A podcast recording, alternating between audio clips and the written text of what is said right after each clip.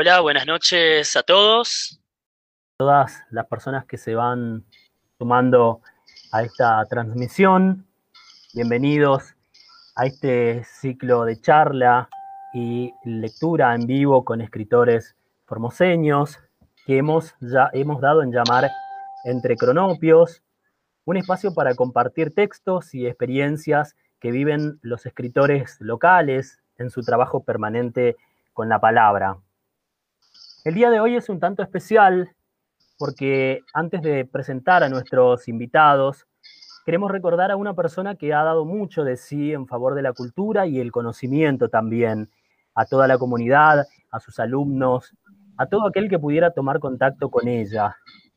Hace un año nos dejaba la profesora Mirta Rubiano y desde Cronopio queremos recordarla con unas líneas que nuestro colega y amigo Federico Torres le supo dedicar hace unos años en un homenaje que la Biblioteca Popular Santiago Renebot del barrio San Juan Bautista le ofreciera, inaugurando en sus instalaciones la sala de lectura profesora Mirta Rubiano. Me han encargado, y acepté, esbozar algo sobre la, la figura de la profesora Mirta Rubiano. No fue nada fácil. Primero porque no hay nada en Internet para copiar y pegar, pero segundo, lo importante es que es muy difícil hablar de manera objetiva sobre alguien a quien uno quiere. Yo ya estoy grande, tengo más de 10.000 años sobre esta tierra, como todos nosotros, y he aprendido en este rato que la mejor manera de hablar es desde el cariño. La profe ni es profe, es magíster, es decir, que sabe mucho sobre lengua y sobre enseñar lengua. Trabajó en el colegio normal, es profesora de inglés, es de la primera cohorte del profesorado en letras de la UNAF. Fue directora de la carrera del profesorado muchos años. En fin, muchas cosas ha hecho en su vida.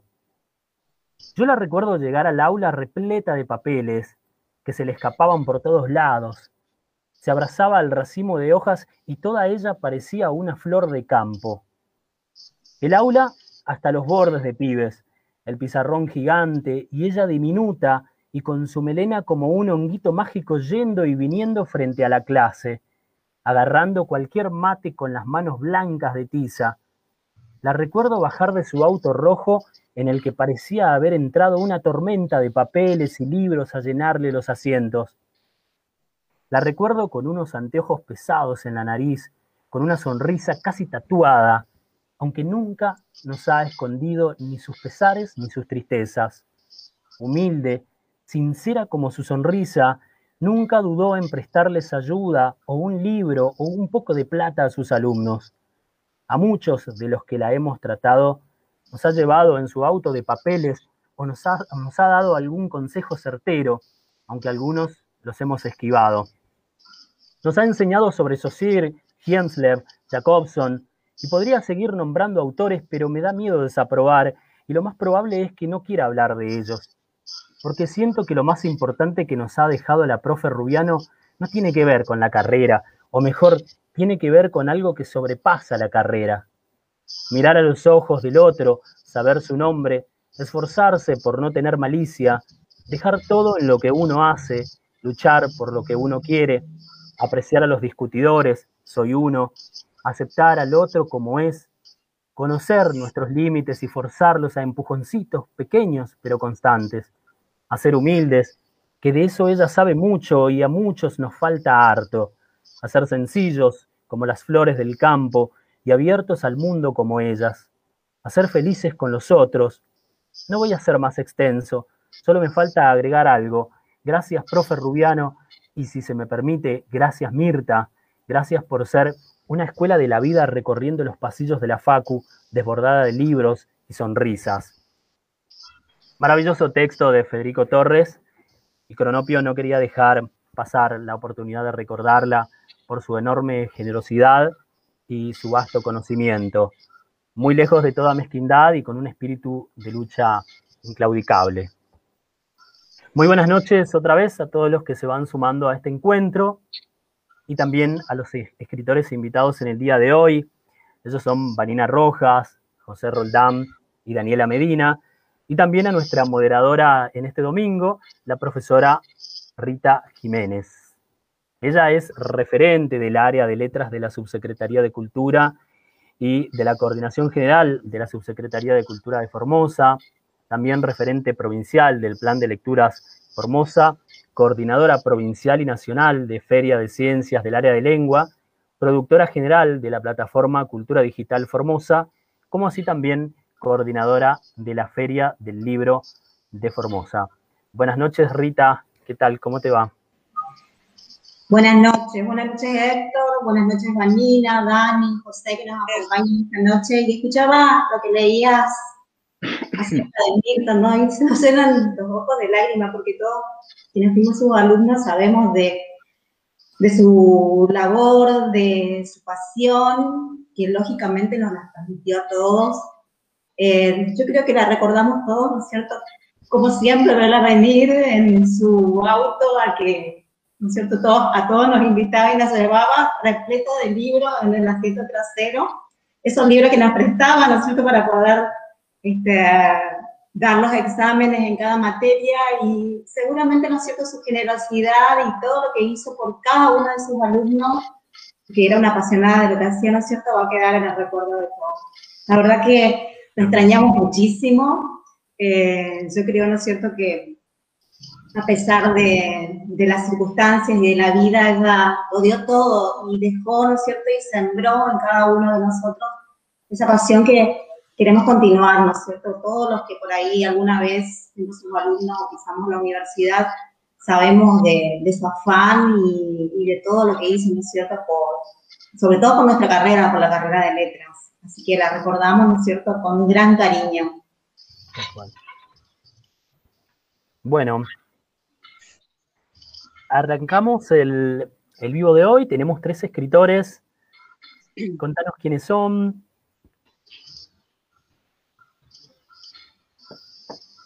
Ahí, no, me... ahí, está. Ayer fue un día especial, también recordamos, ¿no es cierto?, el fallecimiento de Liliana Bodó, eh, gran escritora y poeta, ¿no es cierto?, muy importante para nosotros. Fue ella en el 2018 y nos dejó también un cúmulo, ¿no es cierto?, eh, de sensaciones para todos aquellos que amamos la literatura. Bueno, hoy me acompañan tres personas que son grandiosas, eh, bueno, a Vanina la conozco, ¿no es cierto? Fue mi compañera en la universidad, cursamos la carrera juntas, así que la conozco y somos íntimas. Eh, Daniela también, ¿no es cierto? Hemos trabajado. Ella es también autora de, de la antología con Literarios 2, donde se va a publicar ¿no cierto? su obra, este, fue presentada en la Feria del Libro este año. Y con José, ¿no es cierto? Con José quiero descubrirlo hoy porque leí eh, varias de de su, de su obra, sus ensayos y sus investigaciones, pero quiero que él nos, nos cuente hoy, ¿no es cierto?, de su trabajo para que todos aquellos quienes no profundizamos eh, y todavía no lo conocemos muy bien, podamos hoy, ¿no es cierto?, tener ese acercamiento con estos tres escritores que yo creo que son grandiosos y que hoy nos van a cautivar esta noche. Así que está con nosotros Vanina Roja, eh, Daniela Medina y José Roldán. No sé este, si puedo presentarlos al azar eh, o darle la palabra a los tres. Bueno, como, como quieran, ¿eh? Como, como lo vayan, lo crean más conveniente. ¿sí? Bueno, yo quiero agradecer, Héctor, primero, ¿no es cierto?, este espacio. Yo creo que este tipo, ¿no es cierto?, de, de propuestas es muy enriquecedora, sobre todo eh, para seguir, ¿no cierto?, fortaleciendo nuestra cultura eh, y para seguir conociendo a nuestros escritores. Es un espacio muy valioso en ese sentido. Así que agradezco la invitación. Eh, lógicamente, ¿no cierto?, estoy sorprendida también y muy halagada. Y yo creo que va a ser una linda noche, ¿no es cierto?, para que nos puedan contar tres escritores grandiosos que tenemos, ¿no es cierto?, acerca de su obra, de su material, de su actividad. Así que yo no quiero presentar o quiero que se presenten ellos. Eh, voy a hacer un, eh, un, breve, vamos a decir, una breve biografía de lo que me enviaste, Héctor, de cada uno y después sí, los escuchamos. Bueno. Bueno. Eh, tenemos a, con nosotros a Daniela Medina, ella es escritora formoseña, ¿no es cierto? Escribe desde pequeña. eh, se animó a mostrar su trabajo y comenzó a transitar el camino, ¿no cierto?, para ser escritora en este sueño que todos tenemos de acercarnos a la literatura. Eh, es estudiante de psicopedagogía de la Universidad Nacional de Formosa. En, el 2018 publicó su primera novela, Josefina la Fuerza de una Promesa, que la presentó en la Feria del Libro. Eh, y el año siguiente publicó sus cuentos en braille y este año recientemente la novela Paz, Buscándote con tinta libre de la editorial Córdoba. Y bueno, y dentro de la antología que nosotros tenemos Eco Literarios 2 aparece eh, un relato muy lindo, ¿no es cierto?, que por ahí nos va, este, a, los que son más, este, románticos les va a gustar, que es el puente de las llaves, es un clásico, ¿no es cierto, Daniela? Sí, hola, ¿cómo están a todos? Gracias por este espacio. Sí, hoy elegí dos cuentos porque, como bien dice Rita, yo soy más de la novela, más de largo, ¿viste? Pero bueno, trato de hacer cuentos cortos como para, ¿viste? Cuando te dicen leete algo, ah, leer un montón, entonces tengo dos o tres cuentos ahí, eh, muy lindos para mí por lo menos, para estos eventos así. Eh, tengo el puente de las llaves, que sí, eh, tengo un pedacito para leer hoy, y otro que se llama Me acordaré de vos. Leo, ¿Los leo ahora o Sí. ¿Dale? Ah, bueno. Lo leímos y después le damos la palabra a nuestro otro ah, bueno. Dale, leo uno. ¿sí? Dale, uno que es sobre el Alzheimer. Se llama Me acordaré de vos. Dice así, espera que tengo mi machete acá. Si somos el resultado de lo que vivimos, si somos los libros que leímos, los amigos que tuvimos, las decepciones que sufrimos, la música que bailamos, los obstáculos que sorteamos. ¿Qué pasa si todo se fuma? Si alguna vez ya no te recuerdo, ¿qué haremos? Me preguntó con sus ojos celestes nublados por alguna lágrima. Suspiré y sosteniendo su mano fuerte le respondí. Eso es imposible, porque voy a estar siempre, y no con vos, sino en vos, en alguna canción perdida que cantes, en tu gusto preferido de helado, en tus arrugas, en el lunar sobre el labio que heredamos, no me busques en esa memoria frágil, porque no estoy ahí, estoy en lo más profundo. Es verdad, quizás ya no en tus recuerdos, quizás me mires y no sepas quién soy, pero seré el motivo de tus sonrisas. Te aseguro que también de tu ira, porque somos uno. Fue la última conversación coherente en estos tiempos en donde no existe el pasado, el futuro es incierto y el hoy a veces se vuelve un caos. En sus ojos color mar Sigo viendo aquel niño que fui, y en sus manos siempre serán mi hogar. Ese era sobre el, sobre el, Alzheimer. y escuchábamos las primeras, por ahí, las primeras líneas, que no recuerdo una vida en palabras, eh, de, de, este, de ese resultado, ¿no es cierto?, de lo que son los recuerdos y el de tener un familiar eh, con esa situación, ¿no es cierto?, que es un, por ahí una temática eh, constante dentro de nuestra vida, el hecho de, poder amigarnos, ¿no es cierto?, con, con, esas situaciones de la vida. Pensaba, ¿no es cierto?, también, Daniela, que en, el, otro, en el otro relato que nos propusiste, ¿no es cierto?, y sobre todo en esta, en esta situación que estamos viviendo y cuántos relatos surgieron, ¿no es cierto?, de esta situación de pandemia, que se fueron dando eh, como temática común, ¿no es cierto? Y por ahí son historias reales, pero que la, este, muchos supieron, ¿no es cierto?, este, por ahí tomarlo y llevarlo también a la ficción. hemos leído en todos estos días, ¿no es cierto? Bueno, en las redes un montón de relatos, ¿no es cierto?, que por ahí en esta situación eh, les pregunto a ustedes, no sé, no sé, ¿cuál es, cómo, cómo está el proceso del escritor en esta situación, ¿no es cierto?, que nos toca que por ahí, este, no sé si estamos más introvertidos, si vivimos la realidad de otra manera, ¿no es cierto? ¿Cómo la vive el escritor? Y bueno, ahí, este, no sé si nos querés contestar, Daniela, y después lo presento a Valina. Bueno, dale. Y lo que a mí me pasó fue que al principio de la pandemia, por ahí dije, buenísimo, voy a tener un montón de tiempo para sentarme, escribir, relajarme, terminar proyectos, viste, cosas que uno tenía ahí en el aire. y no me pasó nada de eso, porque como estábamos todos encerrados en la casa, yo tengo una hija, así que al final no me podía sentar porque me sentaba y era mami esto, mami lo otro. ¿Viste? Y lo que uno pensaba que podía ser un momento de encuentro con uno mismo, con sus cosas, primero resultó todo que había que, volver a, reorganizarse, digamos, los tiempos, pues ya no había clase, no había jardín, nada. Entonces volver a, reorganizarse y encontrar un tiempo para mí, para la escritura, para la lectura, para terminar con, el proyecto que tenía de la novela, que ahora hace poquito salió, la, la tengo acá en papel, ya. Así que bueno, llevó todo su tiempo reorganizarse, pero sí, al final conseguí. conseguí ocuparme más de, mí. Eh, vamos a hacer como un sándwich y lo ponemos a José en el medio. José, mira tu, eh, el breve la, o la síntesis que me pasó Héctor acerca de, tu trabajo.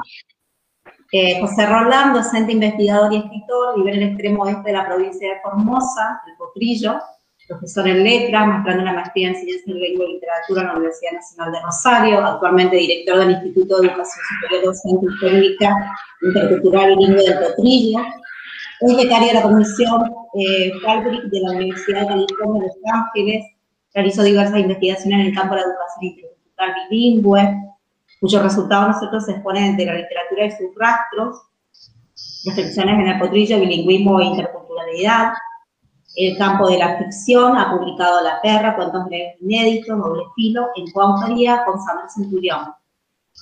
Eh, y diversos cuentos y ensayos en blogs y revistas literarias digitales. José, ¿cómo es el José Roldán, investigador y ensayista? Hola, buenas noches a todos. Eh, primero que nada, muchísimas gracias por, la invitación a compartir eh, este espacio para, conversar, para conocernos y para leer nuestros, textos. Eh, menos sensibilizados también con el recuerdo de la profe Rubiano, también ha sido una profe y la recuerdo como la recuerdan ustedes.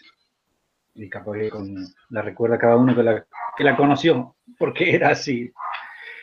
Así que, eh, nada, sensibilizado por eso. Eh, pero bueno, es una de las personas lindas que nos, que nos pasó en la vida, nos pasó a los de letras, conocerlo más de cerca. Suerte. Eh, voy, yo soy profesor, docente, básicamente. Después hago lo demás como, me sale. ¿sí? Eh, hace yo soy de Fortín Lugones en realidad, del centro de, Formosa, del centro norte de Formosa, departamento de Patiño, ¿sí? De ahí me vine a Formosa a, estudiar la carrera cuando terminé el, colegio secundario y no volví más. Sí, eh, vuelvo, vuelvo cada tanto a ver a mi abuela. Eh, y hace más de 10 años que estoy en el extremo oeste, en el Potrillo. Eh, como, como, profesor, unos años profesor del instituto y desde hace algunos otros eh, como director del instituto. Em, y mi tarea de investigación tiene que ver sobre todo con, las investigaciones que he realizado dentro del marco de la, de la maestría que, que hice, una maestría en ciencia de la lengua y la literatura. ¿sí? Y los escritos que, que ahí eh, Rita, pues son los que se, la, Universidad de Rosario publicó en, su, revista en, dos ediciones y tiene que ver con mi trabajo eh, con la educación intercultural bilingüe, sobre todo, que son, eh, reflexiones sobre eso. y por lo demás, mi tarea de, de, de, escritor de ficción, pues es, soy escritor de cuentos, eh, también tengo escrita una novela, eh, y publicado en realidad muy poco. Los cuentos eh, están publicados en algunas antologías con, amigos escritores y mira, no, publico mucho, digamos. te vamos a leer igual. Acá tengo este, dentro del material que me pasó a Héctor, la Elvira. Y veía, ¿no es cierto?, la Elvira que aparece la mujer en la obra del Rodán. Nos gustaría que nos leas, José, ese fragmento que tenemos o ese relato que tenemos tuyo que me pasó a Héctor. ¿De Elvira? Sí, u otro que, este, que quieras compartir con nosotros, ¿no es cierto?, para con, toda esta audiencia que está esperando ansiosa la lectura de José. Voy a, voy a leer otro cuento, no, sé si, todo, pero que también está en, en Bramido, ¿sí? Ah, sí, eh, debajo de las paletas tiene el, título. Em, queríamos estar esa noche. El gordo Ledema por fin iba a pelear con el oso del circo. Cinco mil pesos le había ofrecido de premio el circo para quien se le animara al oso. El gordo al parecer se había tomado unos días para ponerle precio a su vida y la cuenta le había dado por debajo de los cinco mil. Un día antes de la cuarta función, encaró a la policía para que le tomen los datos y concretó la pelea. Esa cifra era exagerada para cualquiera y para todos juntos en el pueblo. Apenas la escucharon en los altoparlantes del circo, empezaron a sacar cuentas ajenas. No sé cómo, pero la gente que no sabe tener plata siempre sabe cómo calcular la ajena. A todos lados que íbamos, los escuchábamos. El circo se había puesto un precio. Se, se arriesgaba mucho por vender unas entradas más, que como muchos serían unas 20, si se contaba con los Ruiz, los Medina y los Arias, que todavía no se los había visto en ninguna función. Seguro esa noche iban a querer estar también. Si por esas casualidades el fantasma Ledesma aceptaba la pelea y le ganaba al oso, arruinaría al circo. Pero bueno, decían, también algunos, pero bueno, decían también algunos, esta gente debe conocer el negocio más que cualquiera, si pusieron esa carnada, saben que están por pescar. Y además seguían, para ganarle al oso hay que matarlo y eso no está, no está escrito. El circo le aceptó las condiciones sin reparos. El gordo le pidió al sargento que estaba en la guardia que la leyera en voz alta para ver si había escrito lo que le dijo. Que iba a pelear al día siguiente o nada, que le paguen esa misma noche y que al oso no lo maneje nadie, que lo suelten. Firmó con una cruz el contrato. Luchar, decían las bocinas del circo todo el día. Nosotros decíamos pelea. La pobreza y la impericia que nos había impedido estar en las tres funciones anteriores no serían suficientes en esta ocasión. Estábamos dispuestos a hacer cualquier cosa esta vez para conseguir una entrada y de algún modo estábamos mejor preparados. Las tres noches que no habíamos podido entrar nos habían servido por lo menos para saber qué no debíamos intentar ya. Por debajo de la carpa no, no nos podíamos colar. Estaba muy ajustada al suelo y no teníamos la fuerza suficiente para hundir la pala y hacer una zanja y meternos. Y la otra, esta gente no apreciaba tanto a sus animales como para entregar un par de entradas por recuperar a uno que se le extraviara. Le habíamos echado el ojo al pony que tenían para sacarse fotos, pero para un secuestro así ya no teníamos tiempo. El gordo nos cagó la idea con su apuro. Pero después nosotros íbamos a, a aprender que con el coraje había que apurarse, porque no duraba mucho y con el tiempo se hacía miedo que de los azotes había que desquitarse cuando todavía picaban. Al oso lo habíamos visto en la jaula desde que instalaron el circo, como al león y a los monos. era un bicho grande y catingudo, con el que el gordo no tendría mucha oportunidad si le ponía una mano encima. Tenía unas paletas como de toro. Pero al gordo la gente le reconocía algunas cualidades como para hacerle frente. O por lo menos eso creíamos nosotros, y eso debió creer el gordo también. Una fuerza descomunal. Era el mecánico y gomero del pueblo, y hacía girar las ruedas, incluso la de los tractores de la comuna, como si fueran de juguete. Y además decían tenía suerte. No era una cualidad casi de nadie en el pueblo. Dicen que un día estaba en el galpón del parque automotor de la comuna, tirado en el suelo soldando algo de un motor que se asentaba en la rampa de madera. Sus compañeros dicen que dio tres vueltas en el suelo antes de que la rampa se rompiera y el motor se clavara en el mismísimo punto donde él estaba medio segundo antes con el soplete en la mano. Ninguno pudo explicar aquello más que con la suerte. Desde ese día, los compañeros de la comuna lo bautizaron como el fantasma Lede. Así que cuando el circo empezó a buscar contrincantes al oso, todo el mundo supo que si había alguien en el pueblo que podía tener una oportunidad con el bicho, ese era el fantasma. Nosotros no lo llamábamos así. Lo odiábamos profundamente. Va, yo seguro. Yo no sé Dani si tanto, pero éramos amigos, éramos como una sola piedra rota y nos pegábamos con cualquier cosa, sobre todo con la miseria que vivíamos. El gordo vivía en la esquina de la cancha de fútbol y una tarde la pelota que fui a buscar para hacer un córner le había volcado un balde de gasoil o roto alguna cosa, yo no sé, ya no sé. Pero el azote que me dio con la goma que tenía en la mano me quedó picando el lomo por varios días. Y esa noche y muchas otras más con motores que caían más rápido.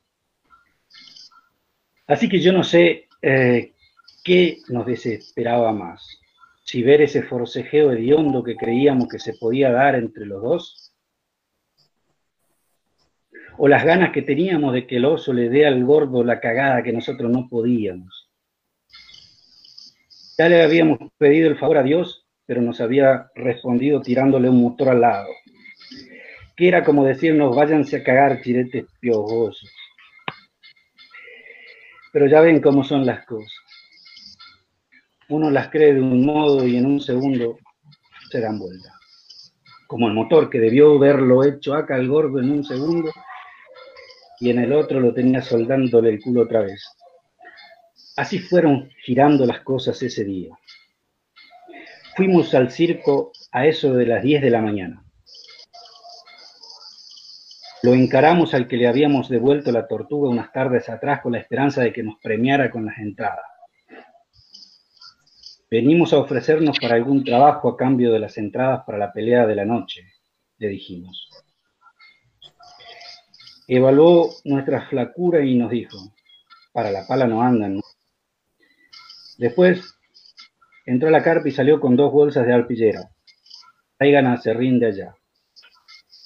Nosotros conocíamos mejor que él el aserradero de Cervando. Estaba como a 300 metros de ahí y en la dirección contraria a la que apuntó. Al principio sentimos un alivio por el trabajo que nos dieron finalmente, porque fuimos preparados para lidiar con los perros que hicieran falta para llenar la panza del león, muy sabedores de los jodidos de esa tarea. Pero a las dos de la tarde, con el sol cuarteando la tierra, ahorcar perro flaco nos pareció una pavada. El acerrín se puso pesado porque el pozo de donde los escarbábamos tenía agua en el fondo y las bolsas nos habían longeado la espalda ya. Pero no íbamos a dejar. Hicimos un poco de maña, cargamos menos las bolsas, las arrastramos, distanciamos los viajes. Mira si encima no nos dan las entradas, desconfió Dani. Ya nos pillaron tratando de cavar debajo de la carpa. ¿Te diste cuenta, no? Traemos cuchillo y cortamos las carpas, qué mierda, le dije.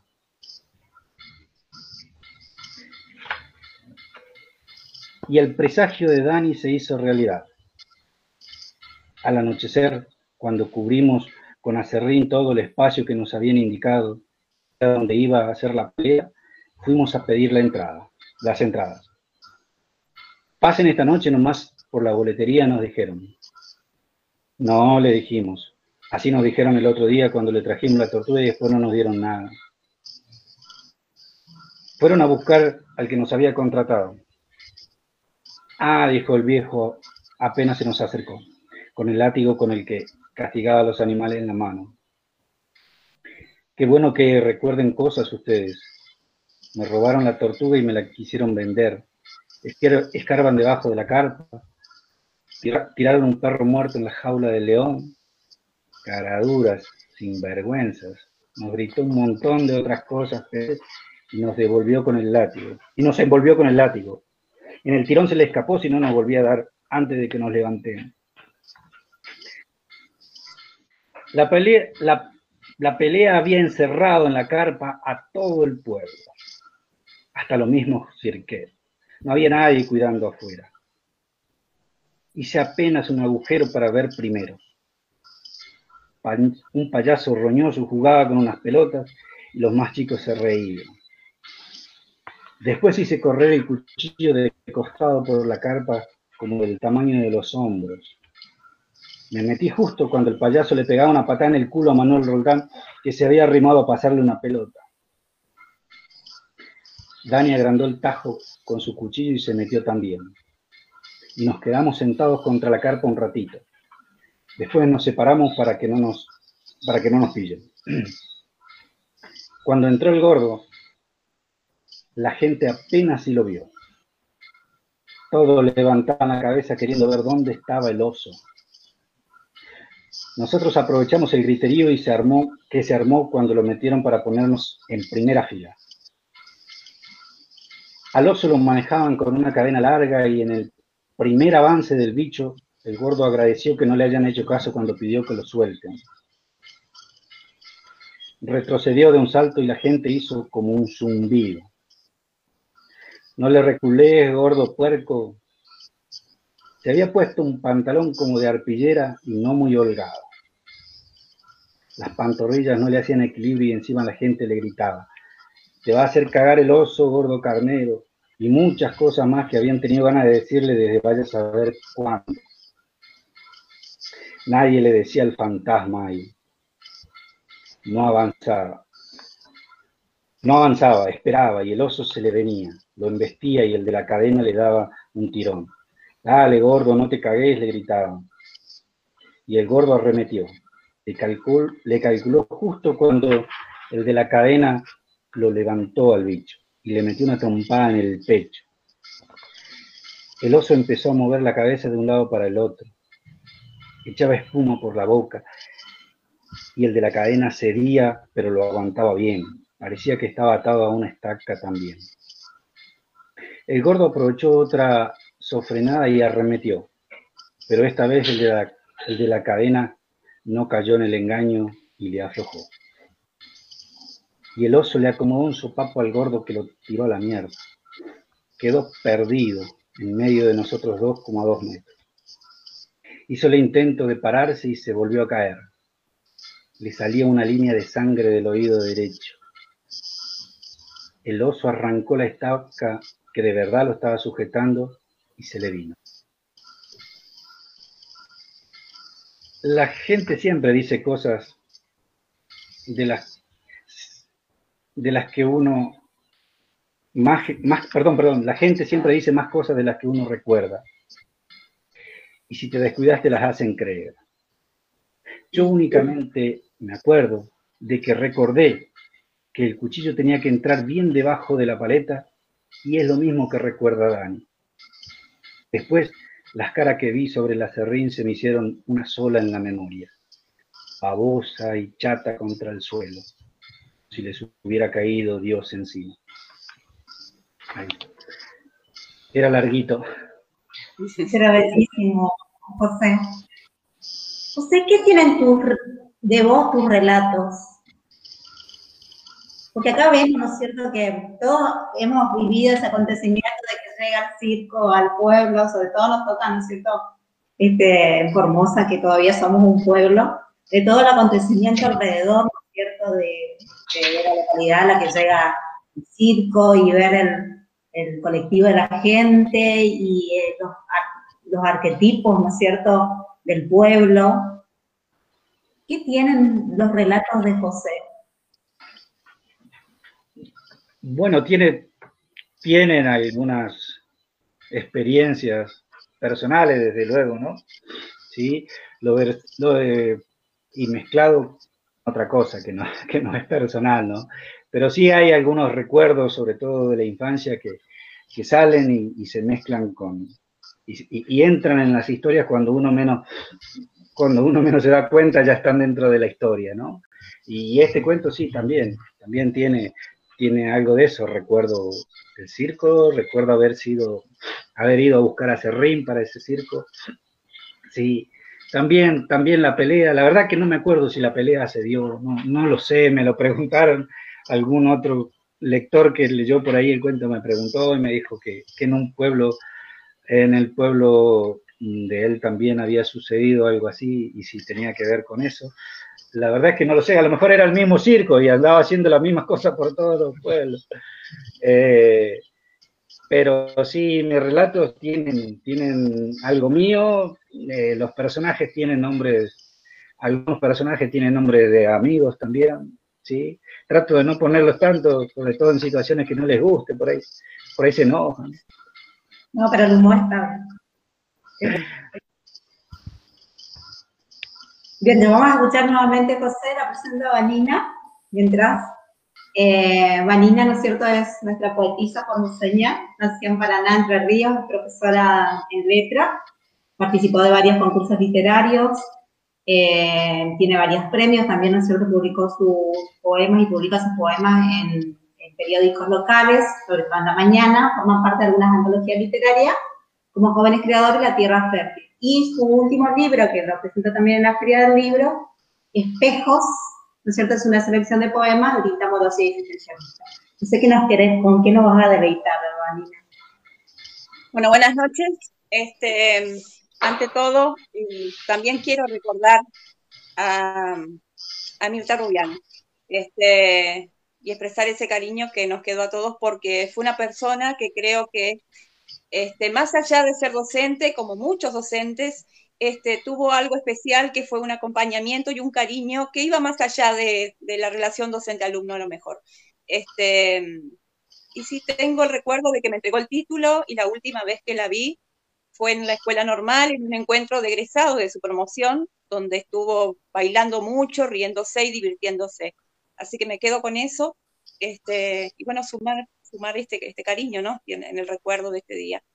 Este, y bueno, y por la pregunta que hiciste sobre la pandemia, sobre este año, este tiempo que, nos, tuvo encerrados, y bueno, y un poco este libro Espejos, em, creo que cada uno em, en ese encierro, más allá de la casa, este, tuvo que atravesar un proceso. Y ese proceso tuvo que ver con mirar hacia adentro.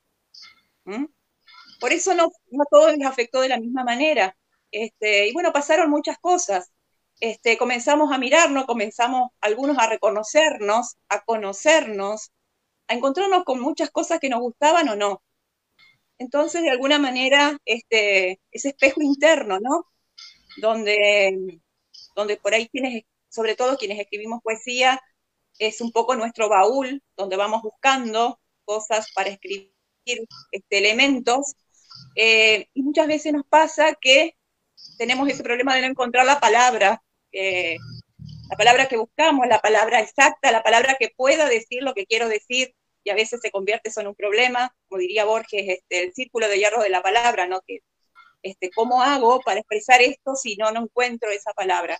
Y bueno, ahí está un poco la creación. Yo creo que están los recursos y, este, y a veces uno logra hacerlo, eh, no solo digo en la poesía, a veces en la misma narrativa, eh, de expresar lo que quiero decir un poco en, en, alguna metáfora, en alguna frase que pueda conformar esa palabra no dicha, ¿no?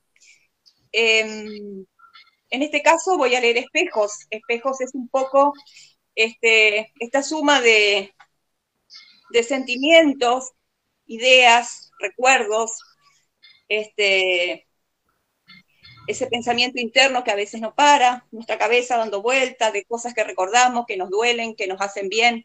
Bueno, un poco una síntesis, ¿no? De lo que fue a lo mejor este, algún momento de, un año que fue bastante especial. Este, y de alguna manera es como que leí el poema y encontré, este, encontré una realidad que ya estaba escrita, ¿no? Este, con anterioridad. Dice así, espejos, andar y mostrar la imagen nítida de la cotidianidad. Ser muchas veces una parte, restarle tiempo a ese rostro que agoniza, espera, y reclama ser vivido, nacer o renacer. Desandar las estructuras, los horarios, los calendarios, solo para sentir ser aquella otra parte que se recorre en soledad tiempo inhabitable, mundo de silencios, recuerdos, sensaciones, esencia y olvido del alma. Encontrar el águila errante, la última conversación con quien se llevó la muerte. Los ojos que alguna vez reclamaron luz, el camino a la plaza, la caricia de un niño en un dibujo, un atardecer frente al río y poemas de ausencia, las conflictivas conversaciones con un poeta, una carta para nadie, el sabor de las derrotas, la satisfacción de cada logro y los charcos de lluvia en la vereda de la infancia. Justificar el amor, la vida y la muerte, mirando ese espejo, mirándonos primero y encontrándonos después. Bellísimo. Bellísimo, Vanina. Y escuchaba cuando decías desandar las estructuras y los calendarios. lo que nos pasó, lo que nos pasó, por eso, no, lo que nos pasó. Y, lo, este, y el tema, ¿no es cierto?, de la ausencia, de la distancia, que latente, ¿no es cierto?, en este año para todos. Yo creo que fue un año muy difícil para todos, lógicamente. Fue un año en el que creo que muchos trabajamos diez veces más eh, pero también fue un año, ¿no es cierto?, eh, en que descubrimos al otro, porque creo que el otro, ¿no es cierto?, está dentro de la literatura y vos hablabas, Valina, de la misión del poeta. Y queremos conocer el concepto de la misión del poeta, Valina. Yo no sé si es una, si hay una misión en realidad, es una pregunta, siempre fue una gran pregunta, porque siempre cuento que cuando yo escribí este poema, estuve frente a alguien que escuché decir que una palabra podía salvar a un hombre. Entonces creo que a partir de ahí, este, a partir de esa frase, de una conversación ajena, que no era mía, solamente escuché, es algo que me empecé a cuestionarnos, si la palabra puede salvar. Y también escribiendo en esa época yo este, pensaba, ¿qué pasa al que lee? ¿Lo identifica? ¿Le sirve? Eh, ¿Le llega? Y bueno, un poco este, aparece esto de, no sé, no sé, es, un interrogante en realidad, pero vamos a ver, este, de las cosas que a uno le pasan cuando escribe y de lo que le llega al lector, porque acá el, receptor es el lector, em, y un poco volviendo al, título del libro, ¿no? Que es espejos, creo que la idea, ¿no? un poco la intencionalidad es decir, bueno, que cada poema sea un espejo, y que cada uno busque o encuentre este, algo de sí mismo, ¿no? Misión del poeta. Muchas veces me pregunto, ¿qué misión recordamos los que andamos por la vida?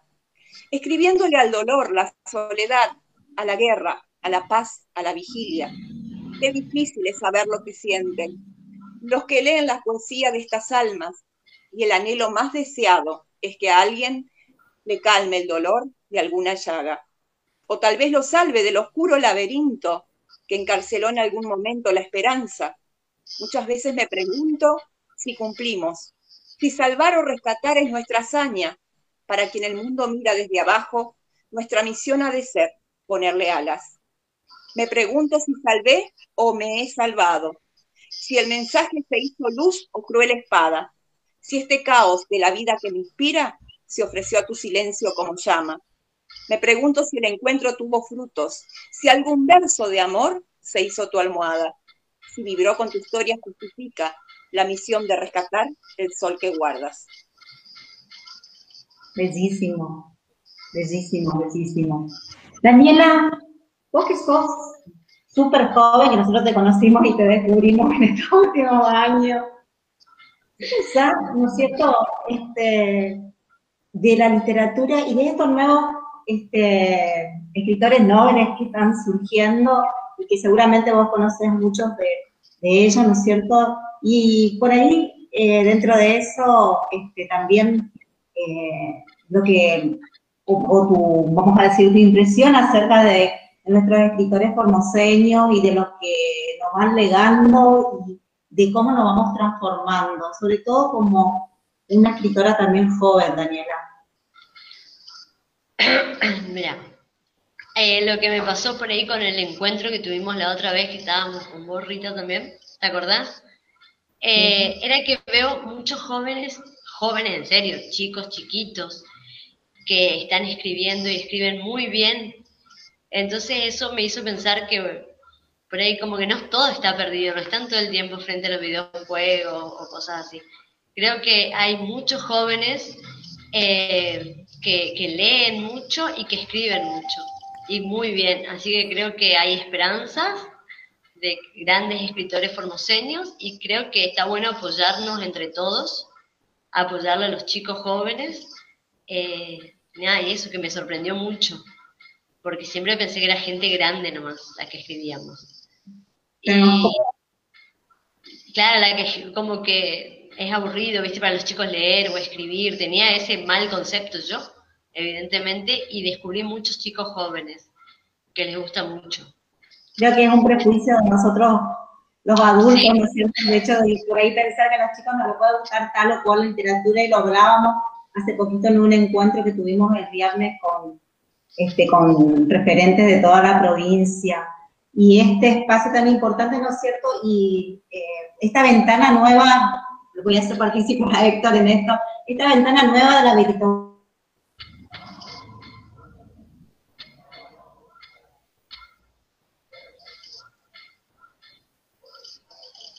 ¿no es cierto? Y de, eh, Héctor, vos tenés más experiencia que nosotros en esto, creo, porque estás en los medios.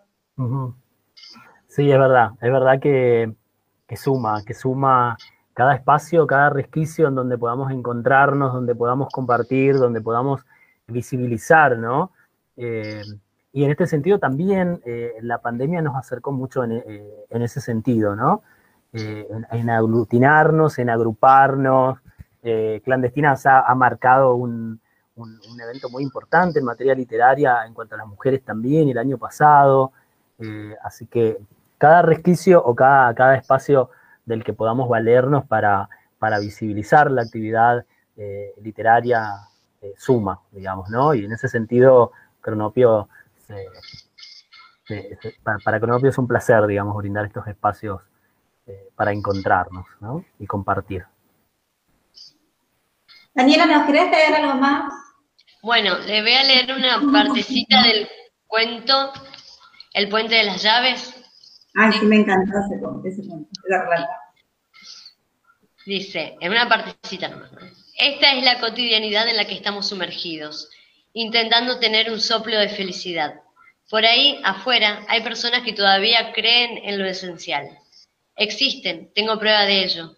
En una ciudad limítrofe existe una plaza grande, la Plaza San Martín, donde podés ver desde vendedores ambulantes hasta niños en bicicleta, gente haciendo ejercicios, y escondido un puente, al que llamaron el puente de las llaves. Cruzarlo me hace confiar en que el mundo puede cambiar, pero esta vez para mejor. ¿Alguna vez hablaron con la mirada o besaron con la punta de los dedos? ¿En algún momento el olor a pantano ¿Le resultó un perfume delicado y perfecto? ¿Les pasó que un tono de mensaje o timbre tiene un algo especial que nos da mariposas en la panza? Cuando sin darnos cuenta empezamos a hablar el idioma del amor. Estamos realmente jodidos. Se instaló en nuestras entrañas como un intruso. Tenemos un ocupa en nuestro cuerpo, un virus que calladito nos va cambiando el mundo hasta dejarlo pata para arriba. Para leer más, vayan a, a en la plataforma. La, antología en breve, la antología digital, ya van a estar saliendo las publicaciones. Me encantó, Daniela, el concepto del amor como un virus.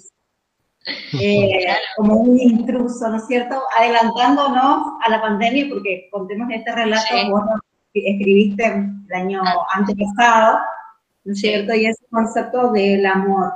Y del amor en la literatura, ¿no es cierto? Este, y sobre todo este relato, que por ahí seguramente le va a gustar a, eh, o le gusta a los jóvenes, porque ya lo hemos trabajado en, alguna, en algunos talleres. Eh, o sea, mostrar este, este concepto que tenés del amor en tu literatura, Daniela. Sí, es como un anti-amor, ¿viste? No es como, ay, qué lindo, sino como lo pintan como un virus que te va como dejando todo para, para arriba, como virus calladito, dice. Sí, la idea por ahí es eh, el amor en todas las formas. En el cuento anterior, que era del Alzheimer, creo que también tiene que ver con el amor con ver algo que por ahí uno todos sufrimos por un ser querido que tiene este tipo de enfermedad, tratar de verlo desde otro punto de vista, desde el amor.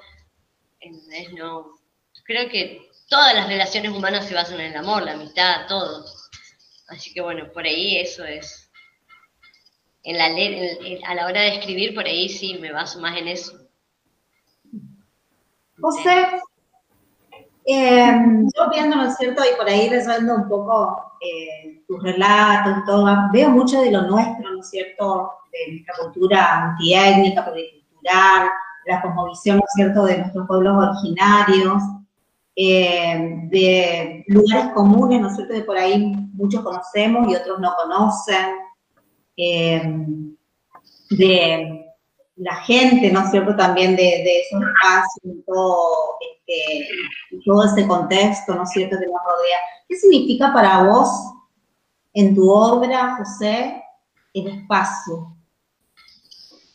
Formosa, el lugar o ese rincón, ¿no es cierto?, y esa cierta formoseña de 45, 50 grados.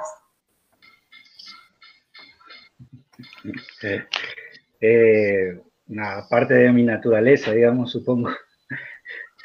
Yo me cociné a esa temperatura desde chico. Por eso, por eso es que me están viendo oscuro así. Eh, sí, qué sé yo, todos, todos mis textos eh, pues tienen, tienen esos personajes, esos lugares, ese, ese lenguaje y, en algunos también esa manera, esa manera de, contar, ¿sí?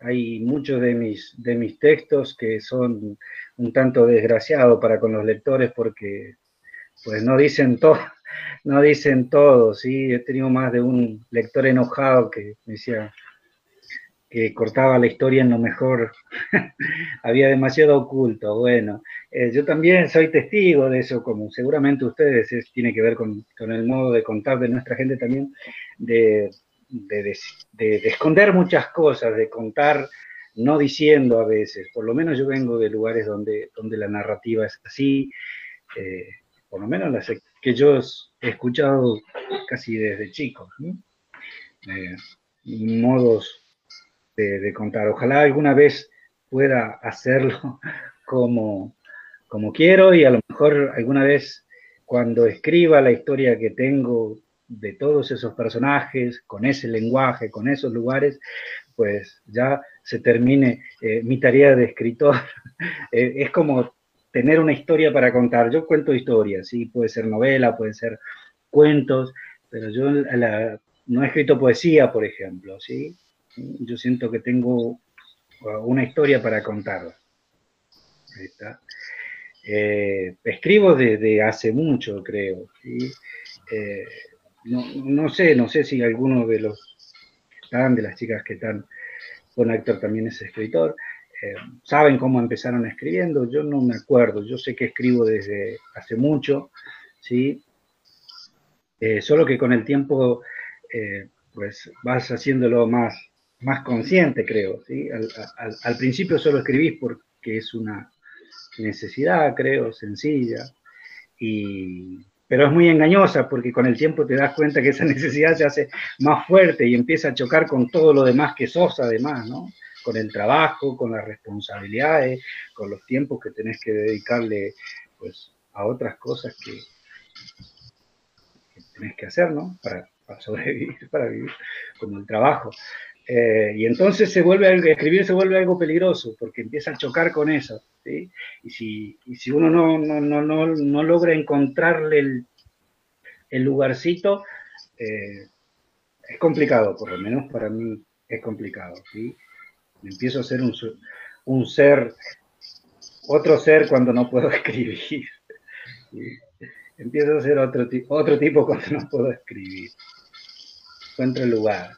La pandemia, ahora respondiendo a la pregunta, la pandemia para mí, eh, este tiempo ha sido así complicado, no ha sido engañoso el, quedarte en la casa, el que no vas a trabajar, en realidad es como que te ocupó la cabeza más de la cuenta, porque cuando te vas a trabajar, vas, haces el trabajo y ya, hay, una hay un trabajo hecho. Y, lo que me pasó, por lo menos en, la gestión a mí, es que todo el tiempo estás atento a esto, a tener que, resolver cosas que antes las resolvía de pronto en la oficina, lo que sea.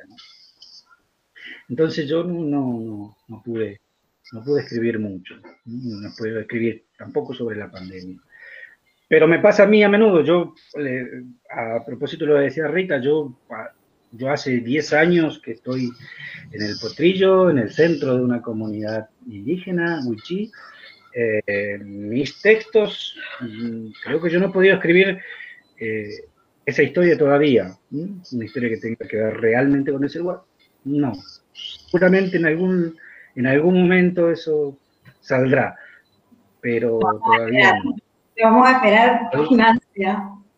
Sale. Sí, hay algún texto que, que sí, que sí trata, pero, pero no, no, no, no así profundamente, sí.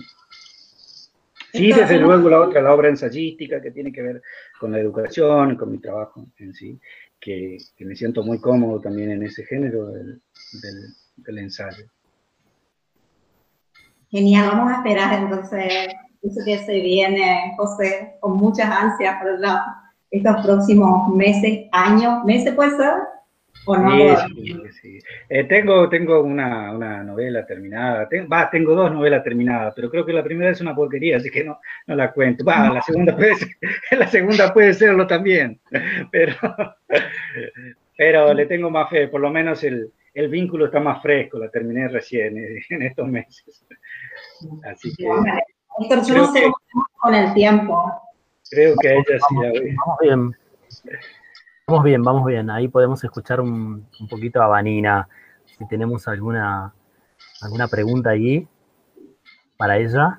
Sí, eh, yo, quería saber eh, o preguntarte, Vani, ¿cómo ves a la mujer, eh, sobre todo instalada, ¿no es cierto?, en, en, la literatura y en este mundo, ¿no es cierto?, por ahí, en este mundo nuevo que nos está tratando vivir, con un montón, ¿no es cierto?, de, con un montón de cambios, eh, con un montón, ¿no es cierto?, de luchas que se están dando. ¿Cómo ves el papel, ¿no es cierto?, de la escritora, no solo en Formoseña, sino en el mundo de la literatura? Bueno, este, básicamente vamos viendo y creo que todos somos testigos de que hay una presencia mucho más marcada, hay un lugar este, hay, hay, espacios ganados que se han ido ganando en muchas cuestiones, no solamente en la literatura, pero también este, amerita hablar también de literatura porque la incluye. Em, y marcando un poquito este, en forma general una mirada un poco más cercana, creo que es una presencia que viene con mucha fuerza, porque si yo recuerdo cuando recién comencé, y vos te acordás Rita desde hace mucho, este, eran publicaciones en el diario, eran participar de algunas antologías y bueno, era, éramos muy poquitas, o sea, no, no. Pero en este momento, justamente viendo a quienes, este, a más, más jóvenes, traen otro ímpetu, traen otra fuerza y me encanta, me encanta porque creo que no es por un tema de competencia ni nada, sino que este, es un lugar este, que me gusta, me gusta ver este, mujeres escribiendo, mujeres eh, haciendo escuchar su voz, Este, y bueno, y uno identificándose, ¿no? En esas, en esas voces, tanto hombres como mujeres, porque los lectores son todos, pero yo creo que es una apuesta importante la que están haciendo porque vienen con otra fuerza. Y bueno, y obviamente apoyando todo el tiempo eso, porque no fue nuestro caso, no fue nuestra época. Eh, fuimos haciendo un camino, pero este, no tenían esa energía y esa fuerza que, que vemos hoy.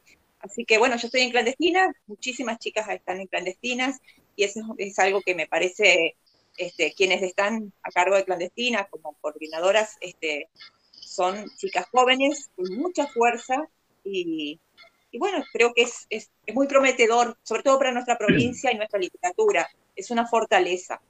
Así que feliz. Eh, ¿nos, ¿Nos todavía leernos algo más, Vanina?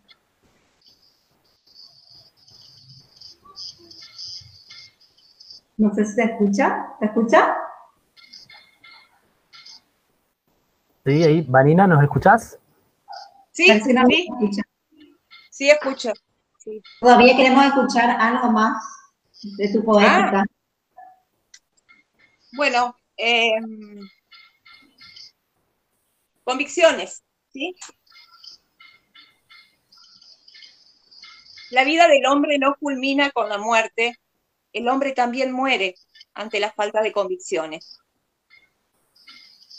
El hombre es su vida, su arma es el destino, su poder es elegir, su error estar vivo. Cien pasos vagabundo confunde su egoísmo. La noche que es poesía observa sobre el río reflejos que agonizan de rostros que se han ido. Las piedras que se bañan en frescas tempestades sonríen en lo eterno, al oro y al abismo. El fuego transparente se endebla el instinto. El mundo es un absurdo y un fugaz laberinto en contraste de colores, cristales, luces, ruidos. Es un todo perfecto. Es un poeta, es un niño que sin cerrar los ojos abraza lo infinito.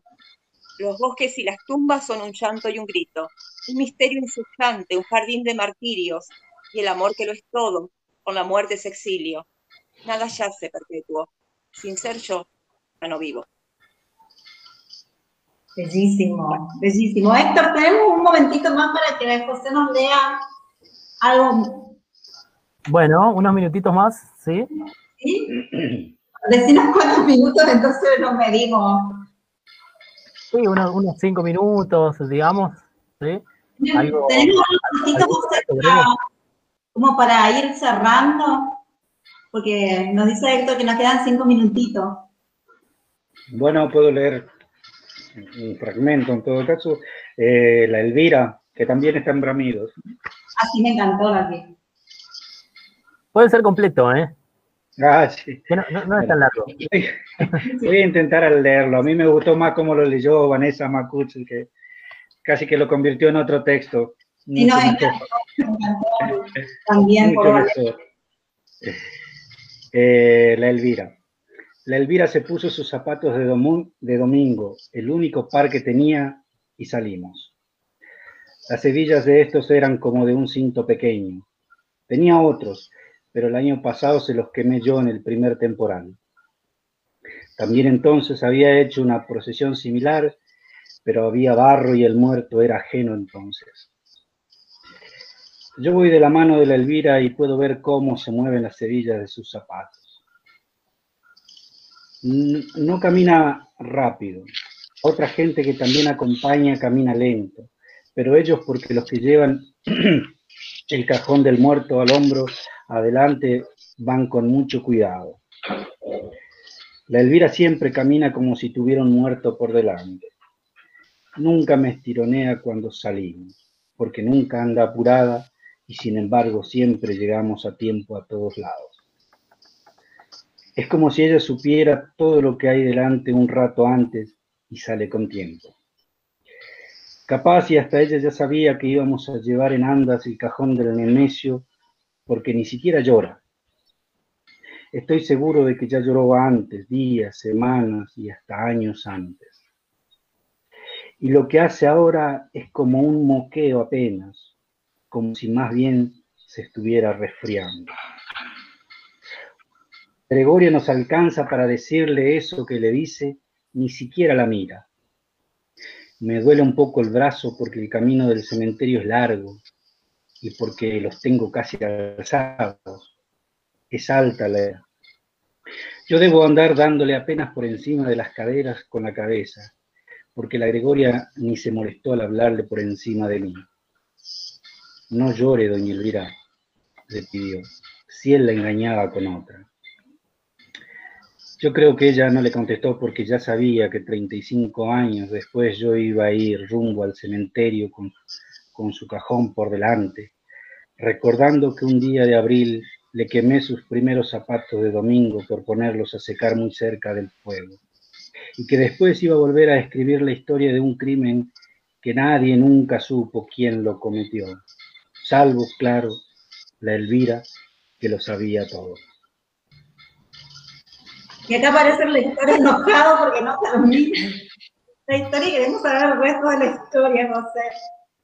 Bueno, yo, Héctor, antes de, cederte nuevamente, ¿no es cierto?, eh, como anfitrión para que cada uno deje su mensaje y, y haga el cierre, quiero agradecerles este espacio, quiero agradecerles a todos por su participación, ¿no es cierto?, y por ahí, este, por vamos a decir así, por acompañarnos en esta jornada, también en esta noche, para mí es muy importante que estén.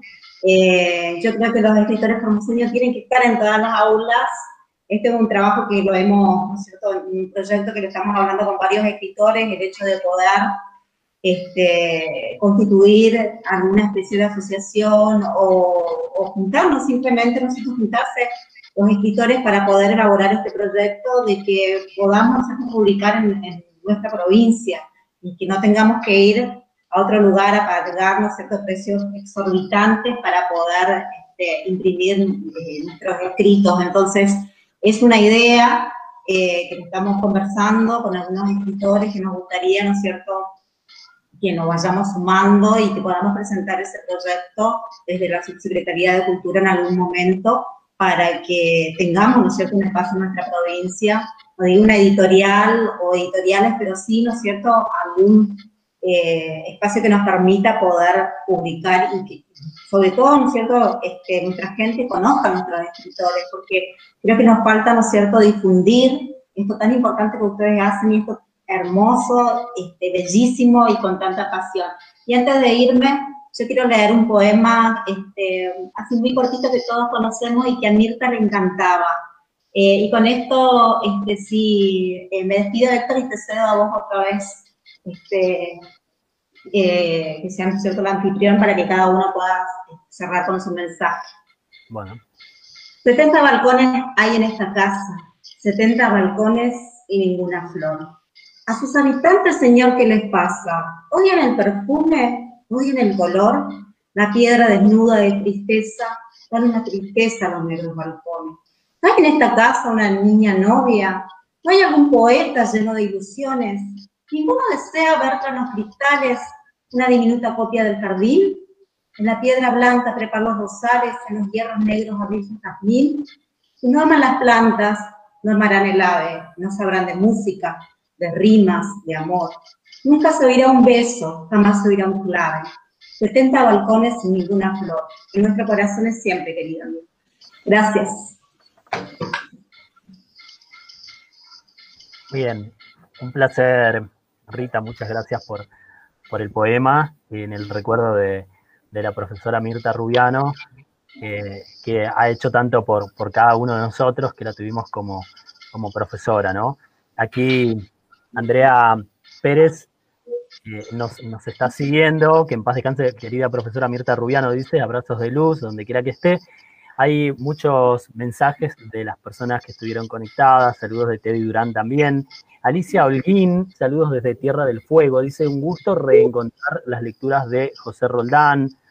Eh, Dayana Benítez dice, hermoso texto, Daniela, qué bueno verte en este espacio. Eh, felicitaciones a nuestros escritores, Vanina y José, con quienes compartimos espacios de trabajo.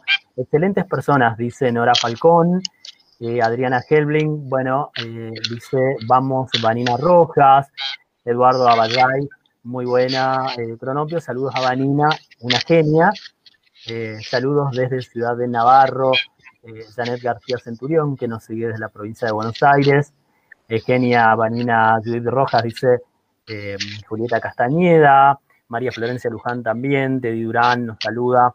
Eh, mucha gente conectada el día de hoy, agradecemos a todas, a todas ellas por sus mensajes y por estar ahí al pendiente. La profesora Analia Benítez también, qué impecable la narrativa de José Roldán, felicitaciones eh, y unos cuantos mensajes más, son varios aquí. Luis Medina Lazar también, felicitaciones Marina Rojas, gran escritora formoseña, Así que muchas gracias a, todas las personas que estuvieron conectadas y muchas gracias también a la profesora Rita Jiménez que ha tenido eh, el gusto de, moderar nuestro, nuestro encuentro. Ha sido un placer para nosotros invitarla eh, y que se haya sumado a este, a este vivo. Y muchas gracias también a ustedes, eh, queridos escritores, Daniela, José y Vanina. Ha sido un, un placer enorme.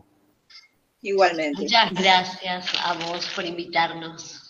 Muchas gracias por, la invitación también. Muchas gracias por los comentarios a los que nos están viendo también.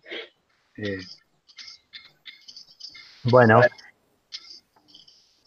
Bien, agradecemos entonces la conexión de, de, todas las personas y nos volvemos a encontrar el domingo que viene a las 21 horas con tres escritores invitados, un moderador ocasional que seguramente hará las veces de y aportará a la dinámica de, de la charla. Muchísimas gracias a todos. Nos vemos el domingo que viene. Hasta luego. Gracias. Chao, gracias.